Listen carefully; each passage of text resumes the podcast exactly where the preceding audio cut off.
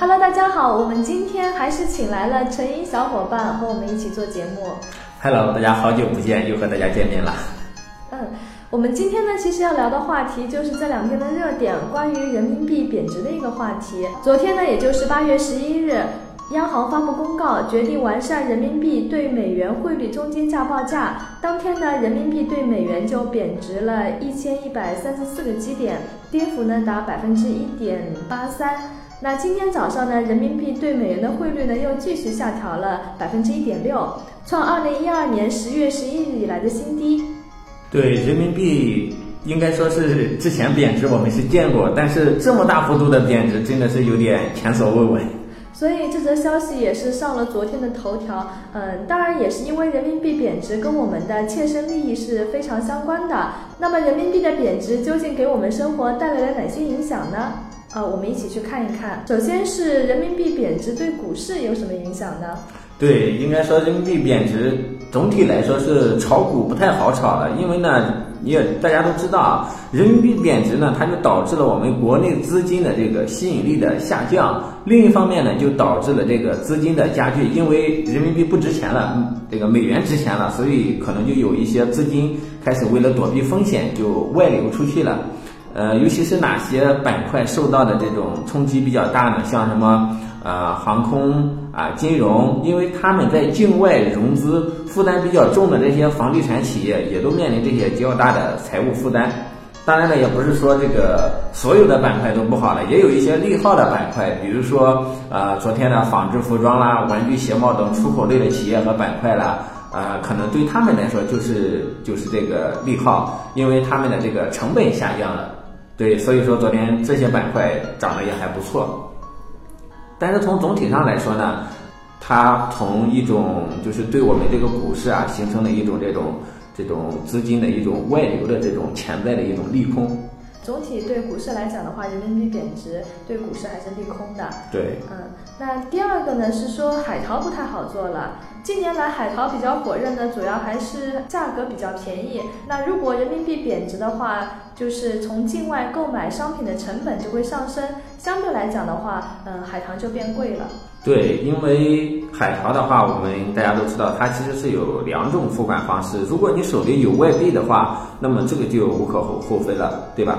呃，你可以直接用外币来支付，这个可能的话就影响不是太大。但是如果你用人民币来购汇来进行支付的话，那人民币贬值了，不值钱了嘛，对吧？那就说明我们花的钱比以前就更多了，所以对这个海淘的成本，它是还是影响蛮大的。就是成本上涨嘛。对，成本上涨了不错。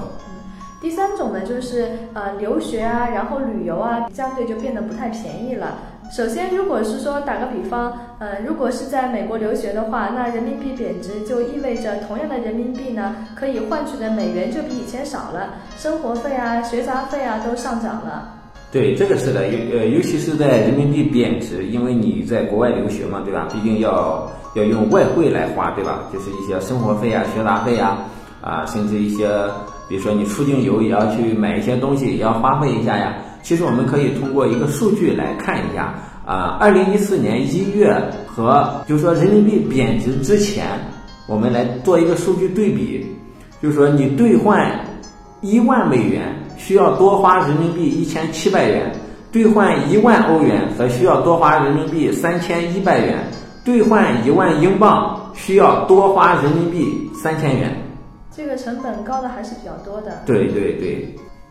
最后呢，大家可能还想到的就是跟房产有没有很大的关系？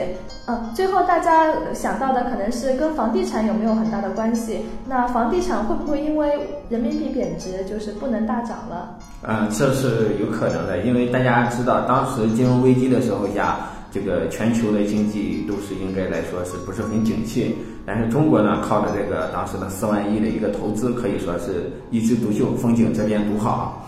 啊，那时候呢，就是说人民币它是没有贬值的，那当时呢就可能会有大量的这种美元呀或者外资进入中国，换成了这个人民币，以规避这个美元的贬值。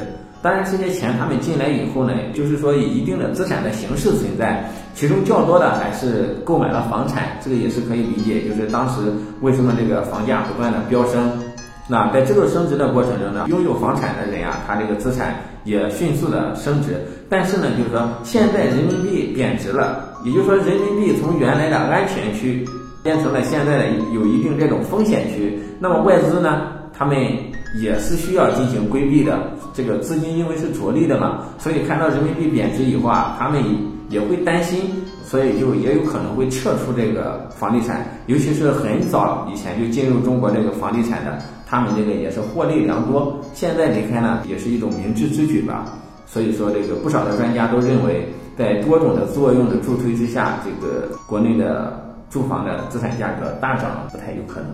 所以看完上面这些影响，很多朋友会问：如果人民币继续贬值，我们要不要把手上的钱都换成美元？就目前来看，我认为这个可能是有点杞人忧天了，对吧？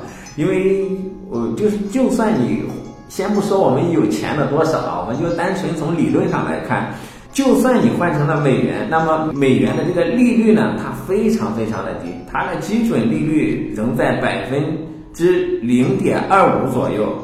呃，存款的利率呢，远远的低于国内。就算它一年能升值百分之四，但是呢，我们也可以拿着这个人民币来买理财产品，百分之四稳稳的赚回来。比如我们挖财宝百分之六、百分之八、百分之十，对吧？就说不怕这个美元的升值。当然了，如果你手上有很多钱的话，还是可以适当的增持一些美元的资产，呃，降低一些固定资产，也就是也就是房地产类的资产配置品种。可以提高一些权益类的产品，比如说像理财产品，就是不单纯的去放在这种房产呀、呃固定资产的这种品种上，就是说要根据自己的实际来做一份啊合理的优化这个资产配置。其实呢，有关于怎么样进行一个资产配置呢，我们昨天有请到了我们挖财研究院的负责人油画，那油画的节目里呢也讲了很多关于资产配置的问题，大家有兴趣的话呢，可以听我们上一次的节目。对，如果更感兴趣，也可以不妨来我们挖财社区看一看。谢谢，谢谢。